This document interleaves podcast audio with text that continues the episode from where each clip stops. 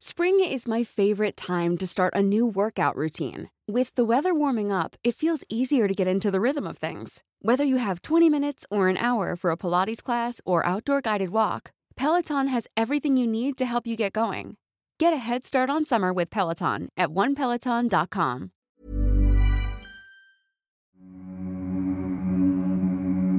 Guerrero se mantiene como la séptima entidad del país más violenta en lo que va del año. Esto ha sido evidente en los últimos días, pues municipios guerrerenses como Leonardo Bravo, Chilpancingo, Iguala y Tasco se han visto envueltos en situaciones de violencia e inseguridad que han levantado las alertas entre la población y las autoridades. Un evento relevante fue sucedido el lunes 26 de junio, donde grupos vinculados con el crimen organizado tuvieron un enfrentamiento en Chichihualco, cabecera municipal de Leonardo Bravo. Fueron dos horas de angustia, donde los habitantes tuvieron que buscar un refugio para no ser alcanzados por alguna bala perdida. Abel Miranda, reportero de El Sol de Acapulco, señala cuál es el contexto de inseguridad en Guerrero en los últimos días y explica los acontecimientos de violencia de mayor impacto que han padecido los guerrerenses. Yo soy Hiroshi Takahashi y esto es Profundo.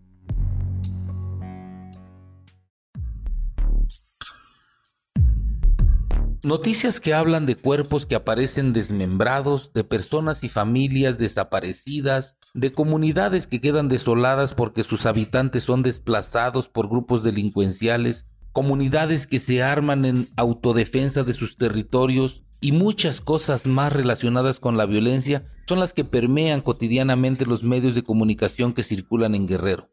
Y es que aquí la violencia es un fenómeno que se vive cíclicamente y que ha estigmatizado a nuestros paisanos de ser una población bronca, agresiva y violenta. El pasado lunes, alrededor de las 4 de la mañana, un grupo de civiles armados irrumpió en la cabecera del municipio de Leonardo Bravo, Chichihualco,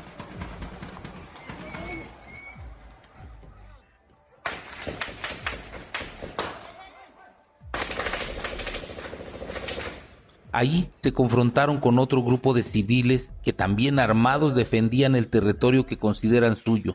El enfrentamiento duró más de dos horas y a pesar de que la población se encuentra a solo 40 minutos del cuartel de la Policía Estatal situado en Chilpancingo, los uniformados nunca llegaron para detener esta confrontación. Hasta el momento las cifras son irreales porque las autoridades no han emitido un comunicado oficial y los cuerpos de los fallecidos no se llevaron al servicio médico forense, los levantaron sus familiares y sin intervención oficial simplemente los velaron y al otro día les dieron sepultura.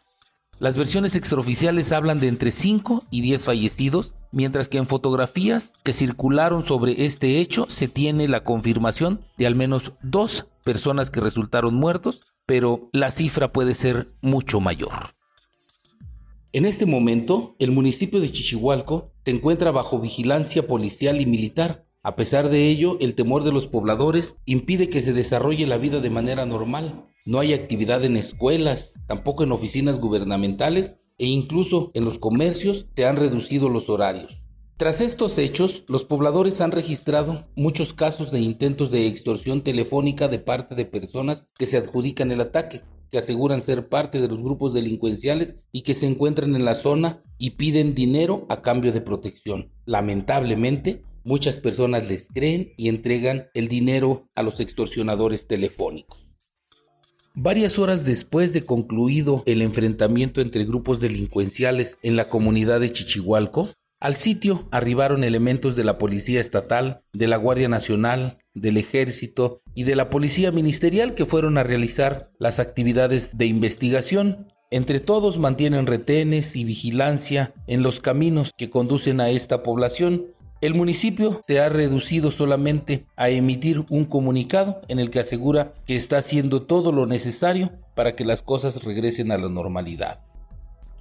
Iguala es uno de los municipios que concentra mayor incidencia delictiva porque su territorio, de acuerdo con lo que han informado fuentes oficiales, los disputan al menos tres grupos delincuenciales y eso ha generado recurrentes situaciones de violencia que ha llegado a hechos impensables como el que una persona haya sido ejecutada enfrente de la puerta del batallón militar también la agresión a instalaciones del Palacio Municipal y por ello es que en este momento la actividad se encuentra completamente suspendida, supuestamente de manera temporal. La cobertura de la violencia en Guerrero es muy complicada por diversos factores. Primero, la dispersión poblacional que tiene la entidad y el hecho de que en cualquier momento y en cualquier lugar puede brotar un incidente que sea diferente hasta lo que ahora se ha vivido. Y eso que Guerrero es difícil de que llegue al asombro porque aquí se han vivido episodios de la independencia, de la revolución, de la guerrilla y hoy toda esta violencia asociada a los grupos delincuenciales y al narcotráfico. Otro de los factores es la falta de garantías para el desarrollo de la actividad periodística. Por ello, ciudades como Chilapa, Iguala y municipios de Tierra Caliente son consideradas como zona de silencio, de donde los comunicadores han tenido que emigrar para salvaguardar sus vidas. Y es que tenemos muchos casos de periodistas asesinados, desaparecidos y desplazados por la misma situación de violencia. Emparejado a esto, que la actividad periodística cada vez está menospreciada. En días recientes, el obispo emérito de Chilpancingo, Salvador Rangel, expresó que la delincuencia se ha apoderado de Chilpancingo. Y lamentablemente tiene razón, pero no solo de Chilpancingo, sino de todo Guerrero. Y es un tema del que no hay cómo salir mientras se mantengan las complicidades de los grupos delincuenciales con instancias de gobierno. Mientras no haya un verdadero combate a esos grupos, Guerrero seguirá siendo un tiradero de muertos en el que cada vez los sicarios vayan aumentando su nivel de saña y la sociedad vaya normalizando que esto ocurra.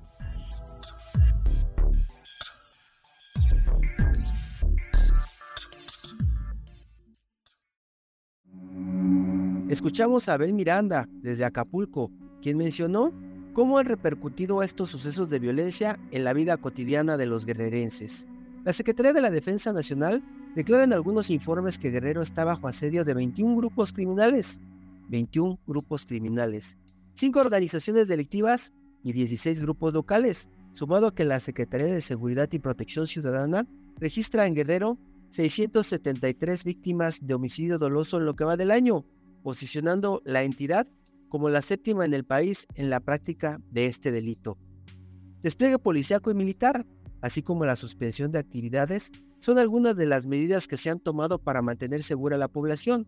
Sin embargo, se necesita más que eso, pues la capital del estado y sus alrededores ya están al mando del crimen organizado y las autoridades tanto estatales como municipales no cuentan con una estrategia contundente para solucionar el problema.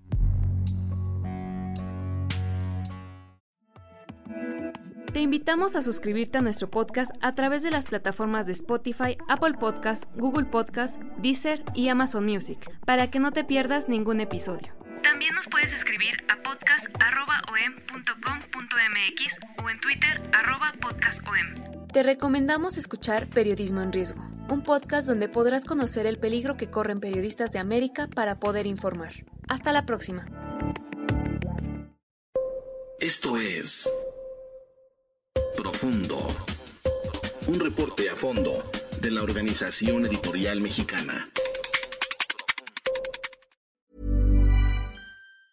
If you thought the only way to get a more defined jawline with natural looking results was through surgery, think again. Juvederm Volux XC is a non surgical injectable gel filler that improves moderate to severe loss of jawline definition and can help you achieve natural looking results with little downtime. Even better, this improved definition lasts up to one year with optimal treatment. No maintenance required. Improve jawline definition for a smooth, sculpted look with Juvederm Volux XC. For important safety information and to find a licensed specialist, visit juvederm.com. That's J U V E D E R M.com. Not for people with severe allergic reactions, allergies to lidocaine, or the proteins used in Juvederm. Common side effects include injection site redness, swelling, pain, tenderness, firmness, lumps, bumps, bruising, discoloration, or itching. There's a risk of unintentional injection into a blood vessel, which can cause vision abnormalities, blindness, stroke, temporary scabs, or scarring. Talk to a licensed specialist to find out if it's right for you.